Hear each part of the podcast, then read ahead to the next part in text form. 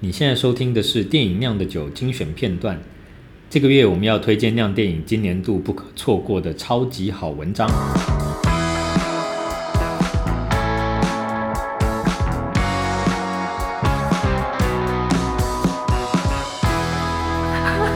只要有 BL 就因为因为酿那边酿电影的读者好像真的是女生比较多一些，嗯、对，所以所以呃。往 BL 方向弯过去，好像是 是我们应该要采取的。我们要急转弯一下，对，急转弯的概念。这是我们今年想要跟大家分享的阅读量最高的三篇文章。那除此之外，嗯、对，九安要不要分享一下？还有没有什么其他文章是你觉得阅读量不一定高，但是你觉得大家应该来读一读？我选了三篇，第一篇我觉得是那个汪正祥的那个写萨尔加多的凝视的。就是我觉得我很喜欢看汪正祥写的文章，因为他比如说他写一部一部影评好了，但是他可以，因为他毕竟他是一个摄影师，然后他可以从虽然他在讲这部电影，但是他可以延伸到说哦摄影方面的一些东西，嗯、我很喜欢看他写这些，然后他写这个萨尔加多的凝视，就是。就是我记得当年这部纪录片上映的时候，我们的学校的摄影老师就一直叫我们要一定要去看这样。那、嗯嗯、看完就觉得好像，呃，是好看的，可是也不太确定说怎么讲，就是好看的点在哪或者什么。嗯、但是我觉得王正祥他这篇写写的，就是有把那个脉络梳理得很清楚。然后像我在学摄影的过程，我就常常会觉得很多摄影方面的哲学的东西会让我怎么讲啊？永远都理不清的那种感觉，就是我好像稍微懂，可是你要我口头很具体的阐述那些哲学的逻辑，我觉得我说不出来。嗯、但是王正祥他就是可以用很浅白的文字去把它说出来，然后你看完之后就会有一种顿悟的感觉，就是哦，原来是这样，这样。所以我觉得这篇很值得看。嗯嗯，有感人肺腑的感觉。醍醐灌顶的感觉。醍醐灌顶的感觉。今天为为何这个年底的回顾变成我们对对作者们的 温情的召唤？对。希望我们的文章不是只是去谈一些大家都认识的电影，而是也可以因为我们的评论而介绍大家去看一些本来不知道的片子。没错。那那这样子感觉会更有收获。嗯。我自己今年的特别喜欢的几篇文章，有一篇是呃。婉儿写了一篇《萤火虫之墓》，哦，那篇也很好看。对，那篇也很好看。嗯、那我觉得，像《萤火虫之墓》这样的一个，呃，我们都想到他就觉得会害怕，我想到他就觉得想哭的一部片子。但是婉儿反而是用一个稍微退后一点、比较理性、比较冷静一点点的角度去谈这部片的剧情，以及它里面的情感的为什么它会带给我们害怕，跟带给我们呃。觉得不忍心看的那个情感，那我觉得反而因为这样子去拉出了一个不一样的观点，去告诉我们说，就是看完之后反而你会更加觉得，哦，原来那个残酷的东西不是只是在有人死掉了而已，而是他们呃那是一个什么样的环境，然后对这些对孩子造成了什么样的影响。我觉得这是呃因为因为包括这篇《萤火虫之墓》跟包括刚刚九燕讲的呃。鬼魅浮生都是在我们那个今年八月的时候所测的一个专题嘛，就是没有看鬼不见的鬼故事。那那时候就是想要讲有什么样的电影是呃里面没有没有真的不，它重点不是出现鬼，但是却可以带给你一种鬼故事的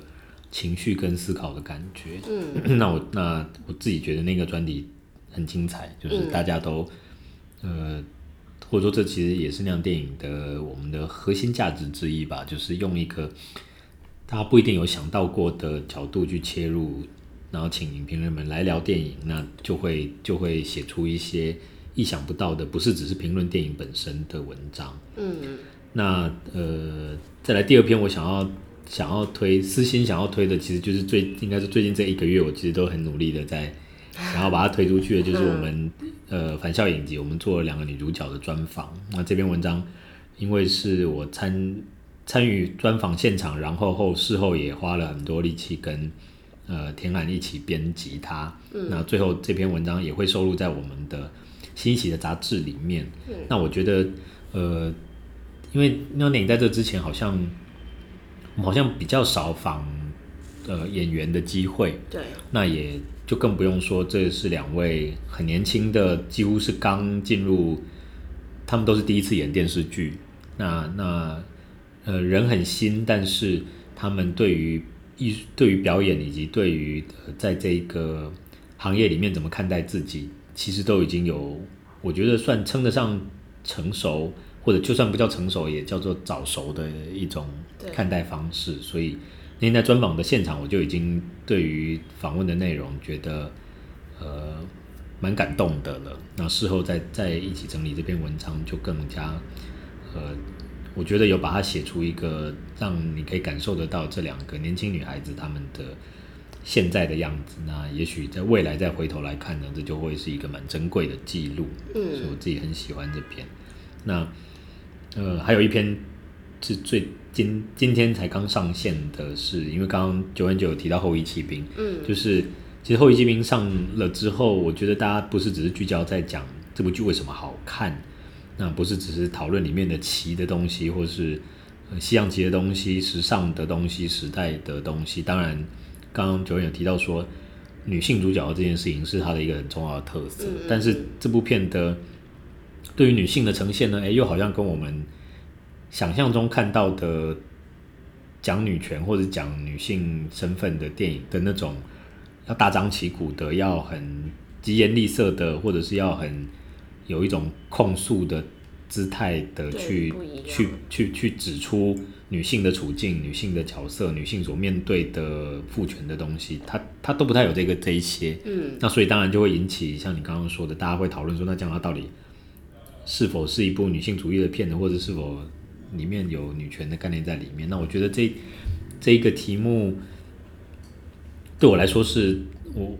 不一定有定论的，你可以从不同的方向去看。那我们的作者太空人，他他是从一个呃比较，我觉得是一个比较宽广的、比较退后一点。诶，我好像都喜欢这种比较退后一点的 对，去。去谈说，其实整部剧从头到尾的剧的情节设计，就是用一个一个隐藏在背景的方式，去跟着女性主义的几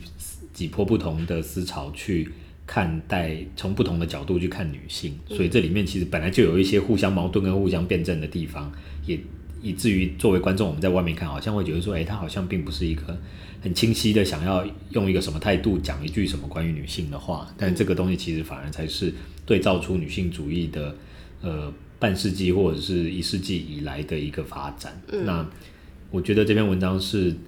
值得跟着他，因为因为呃，太空人的文章相对比较理论一点点。嗯，虽然这篇我觉得是是很好读的，那但是呢，跟着他去思考，或者跟着他去走一遍这个关于女性主义的不同角度的的陈述，我觉得是很很过瘾的。嗯，对，所以那虽然后羿骑兵的。热潮现在当然稍微有那么一点过了，但是我觉得在这时候再回头来读这篇文章，会蛮有收获的。嗯，总结就是亮点的文章都很好看，都很好看。尤那对，尤其付费订阅这个文章会更好看。对，买杂志 买杂志看到里面的文章不止好看，而且还有美丽的设计。对，对，我们的设计师，呃，喜欢三十岁魔法师的跟经济之国的设计师，他的设计能力。对，让我们非常的惊叹。这这现在的这个，到的是我们只给会员的每月深度专题片段。如果想继续收听，欢迎到酿电影网站订阅成为会员哦。